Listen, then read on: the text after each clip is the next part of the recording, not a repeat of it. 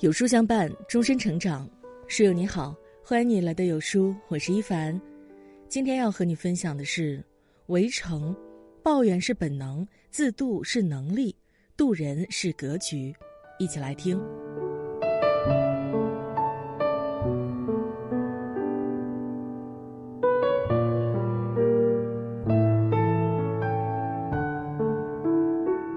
围城》是钱钟书先生最经典的作品，极具讽刺意味，被称为当代的新《儒林外史》。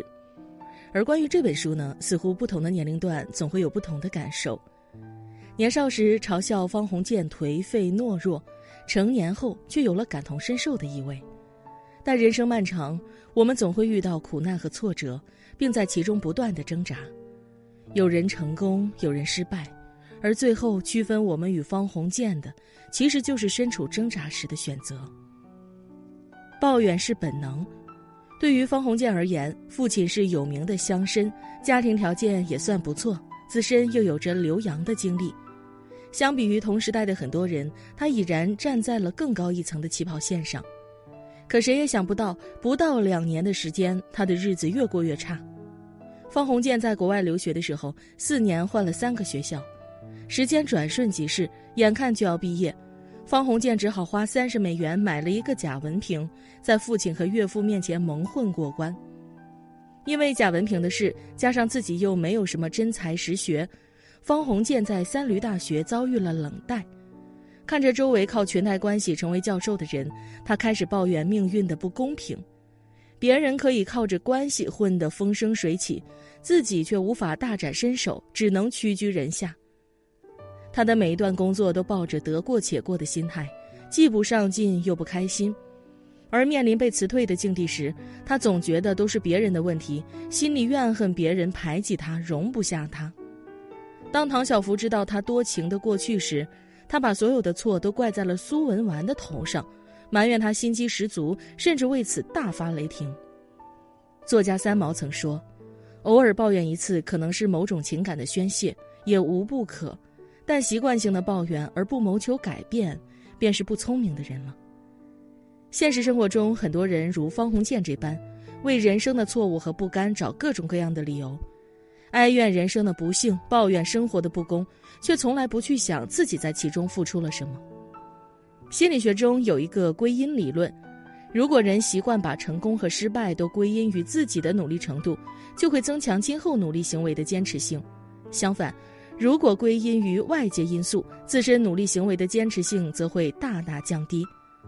很多时候，当你开始不停的抱怨外在因素时，其实已经失去了拯救自己的可能性。鲁迅曾说：“往往人一开始抱怨，事情就会加速朝他抱怨的方向前进。虽然抱怨是每个人都有的权利，但一味的抱怨容易进入一种恶性循环中，不仅无法解决问题，反而会让生活更加糟糕。”人生总会有不如意的时候，如果只会在抱怨里挣扎，生活永远无法出现转机。自渡是能力。方鸿渐和孙柔嘉的婚姻从一开始便是彼此将就的结果。结婚不久，两人的吵架已是家常便饭，为了钱吵，为了妯娌关系吵，甚至为了赵新梅吵。从三闾大学失业后，方鸿渐回到了上海，经朋友介绍，成了一家新闻社的资料室主任。虽然有了工作，但工资却只是孙柔嘉的一半，心里更是多了一些不平衡。在听到孙柔嘉姑姑说自己本事没有、脾气不小的时候，他气急出门，路上丢了钱包，没能坐上电车，回来便把气都撒在了孙柔嘉身上。事实上，本来方鸿渐回家是想和柔嘉说清楚，打算好好过日子的，可到了最后却是一塌糊涂，以大吵大闹收了场。经常会看到这样一句话。年少不知方鸿渐，读懂已是书中人。确实如此，像方鸿渐一样，我们每个人的生活都是一地鸡毛，充斥着生活的琐碎和压倒性的苦难。可正所谓众生皆苦，唯有自渡。只要我们敢于披荆斩棘，直面难关，终能活成真正的强者。季羡林曾在《悲喜自渡》中写道。人间万千光景，苦乐喜忧，跌撞起伏，除了自渡，其他人爱莫能助。活着就是要逢山开路，遇水搭桥。强者之所以成为强者，是因为他可以在困苦黑暗的日子里拥有努力向上的力量。人生实苦，别人能给的只是一时的帮助。只有学会自渡，才能更好的处理生活中的事情，过更好的人生。渡人是格局。对于方鸿渐来说，赵新梅是一个亦师亦友的存在。虽然最开始帮助方鸿渐是因为情敌的这个身份。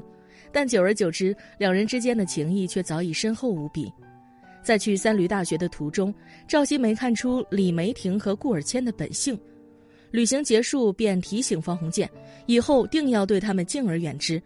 自从与名义上的岳父闹僵后，方鸿渐从银行失业，赵新梅便帮他在三闾大学谋了个职位，而他后来的每一份工作也都是靠着赵新梅举荐得来的。方鸿渐结婚的时候，手头并不宽裕。为了让他没有负担，赵新梅便借贺礼之由出了许多钱。后来自己结婚却未邀请方鸿渐，而是在后来的一封来信中才简单提起。也许别人不理解，但方鸿渐却明白其中的深意。他结婚不通知我是怕我送礼，他体谅我穷，知道咱们结婚受过他的厚礼，一定要还礼。赵新梅深知方鸿渐的自尊心，体谅他的难处，所以总是毫不吝啬地伸出援手。增广贤文有言：“但行好事，莫问前程。”没有谁的人生是一帆风顺的，但只要你愿意，即使平凡如你我，一样可以成为光亮，渡人渡己。人生在世，人与人之间都是相互的，付出去的善意，最终都会回馈自己。渡人是一种善良，也是一种格局。在别人迷茫时给予点拨，在别人伤心时给予安慰。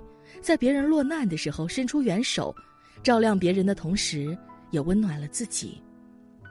悲惨世界中写道：“世界上最宽广的是海洋，比海洋更宽广的是天空，比天空更宽广的是人的胸怀。”自渡是本事，但渡人是一种难得的胸怀，既能帮助他人驱散苦难，也能让自己的内心更加繁华。方鸿渐一生的悲剧，就是从一个围城里跳到另一个围城里，企图通过外部环境来解决困难，结果可想而知，最终困于围城。我们每个人的一生，都是一座又一座的围城，然而不一样的人生态度，最终决定了围城摧毁我们的力度。选择抱怨的弱者，放弃拯救自我，最终在围城里蹉跎终身。努力自渡的强者，往往能够破城而出，改变自己的命运；而善意渡人的圣者，汇聚世间温暖，能够驱散围城中的阴霾。面对生活中的苦难，抱怨是本能，自渡是本事，渡人是格局。人生匆匆，既要做自己的摆渡人，也要有摆渡他人的胸怀。点亮再看，愿我们都能拥有强大的自愈能力。自己变成一道光的同时，也能洒下星光，照亮他人的路。